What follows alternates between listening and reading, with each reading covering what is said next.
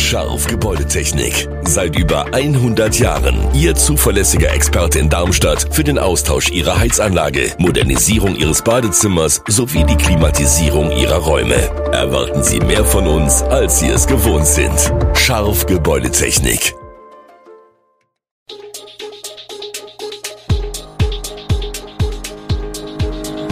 Gude, unser morgendliches News Update. Das Wichtigste aus Südhessen für Sie im Überblick. Guten Morgen aus Darmstadt an diesem 13. Oktober.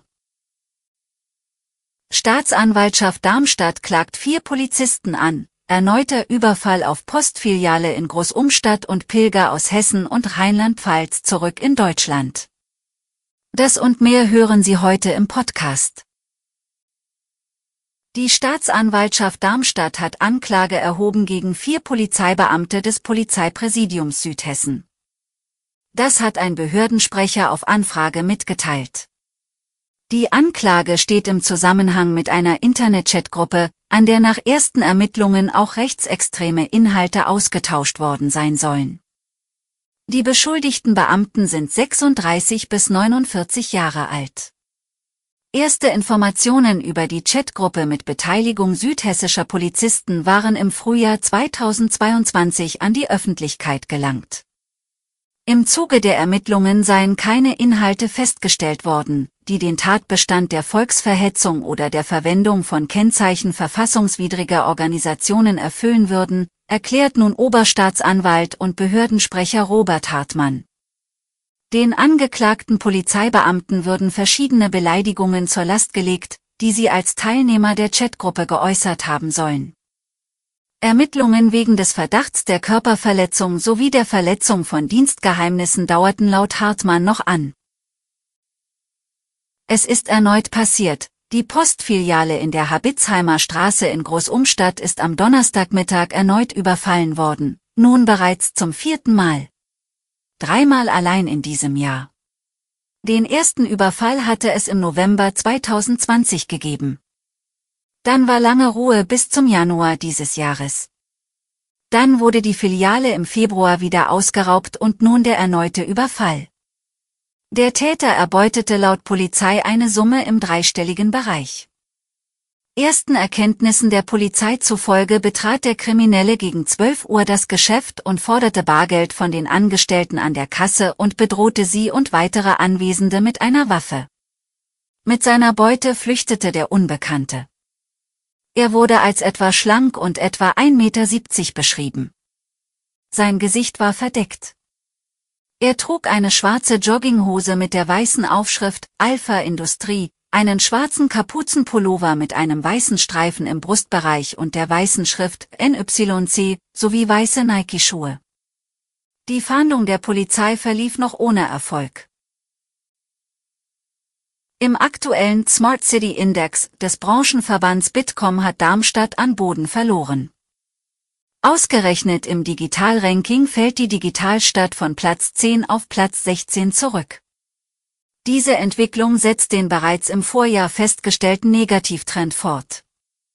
Vor sechs Jahren wurde Darmstadt als Digitalstadt gekürt, wobei die Bewertung im Smart City Index in den letzten Jahren nachließ. Trotzdem liegt die Stadt mit 73,5 Punkten noch im ersten Viertel von 81 Großstädten. Bitkom betont, dass ein Rückgang im Ranking nicht unbedingt eine Verschlechterung der Gesamtperformance bedeutet. Insgesamt steigt das Niveau der bewerteten Städte. In einigen Technologiebereichen, wie Energie und Umwelt und Gesellschaft und Bildung, ist Darmstadt weiterhin stark. Es gibt jedoch Herausforderungen, insbesondere im Bereich IT und Kommunikation, trotz bedeutender Investitionen in die Glasfasertechnologie. Dennoch sind zukünftige Verbesserungen durch laufende Digitalprojekte zu erwarten. Im Tivoli-Theater des Loop 5 in Weiterstadt ist eigentlich alles angerichtet für die Premiere am Samstag. Der Ticketverkauf läuft, Plakate und Radiospots weisen auf den Start am Wochenende hin. Die Bauaufsicht des Landkreises untersagt jedoch die geplante Öffnung. Nach wie vor gibt es für das Theater im Obergeschoss des Shopping Center keine Betriebserlaubnis. Ohne diese Erlaubnis wird es auch keine Premiere geben, sagt zumindest der Kreis. Die Berichte des prüfenden Ingenieurs seien derart mangelhaft, dass es auch keinen Sinn ergebe, eine weitere Abnahme zu machen. Tivoli-Betreiber Stefan Stein geht derweil weiterhin davon aus, dass er am Samstag in seinem Laden eine Premiere feiert. Ihm persönlich sei zumindest noch nichts Gegenteiliges mitgeteilt worden. Auch wenn er aktuell noch optimistisch ist, sagt er, dass die erneute Ungewissheit keine schöne Situation sei.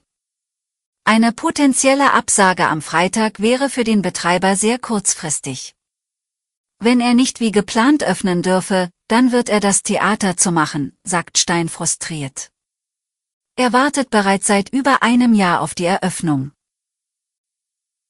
Die siebenköpfige Pilgergruppe um Diakon Marco Rocco aus Montabaur ist sicher in Frankfurt gelandet. Am Donnerstag kurz vor 18 Uhr sind sie mit anderen deutschen Passagieren im ersten deutschen Evakuierungsflieger der Lufthansa aus Israel am Frankfurter Flughafen angekommen. Die Gruppe war gerade auf dem Ölberg in Jerusalem, als am Samstag Raketen der Hamas über der Stadt abgefangen wurden und einige Geschosse auch einschlugen. Seit dem Angriff der Terroristen gegen Israel haben die Pilger aus dem Bistum Limburg versucht, einen Weg zu finden, um aus dem Land ausreisen zu können. Nachdem Rocco am Montag und Dienstag das Auswärtige Amt und die Bundesregierung dafür kritisiert hatte, dass nur spärlich und sehr spät Informationen an die Deutschen in Israel gelangten, tat sich in der Nacht auf Donnerstag mit viel Glück eine Lösung auf. Mit dem Mietwagen ist ihre Gruppe in der Nacht von Jerusalem zum gut 50 Kilometer entfernten Flughafen aufgebrochen, obwohl ihnen einheimische Tage zuvor davon abgeraten hatten. Die Fahrt sei sicher verlaufen. Laut Auswärtigem Amt sitzen dann später 372 deutsche Staatsangehörige im ersten Sonderflieger. Alle Infos zu diesen Themen und noch viel mehr finden Sie stets aktuell auf www.er-show-online.de.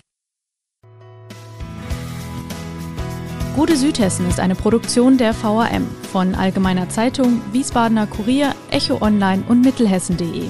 Redaktion und Produktion die NewsmanagerInnen der VAM. Ihr erreicht uns per Mail an audio.vam.de.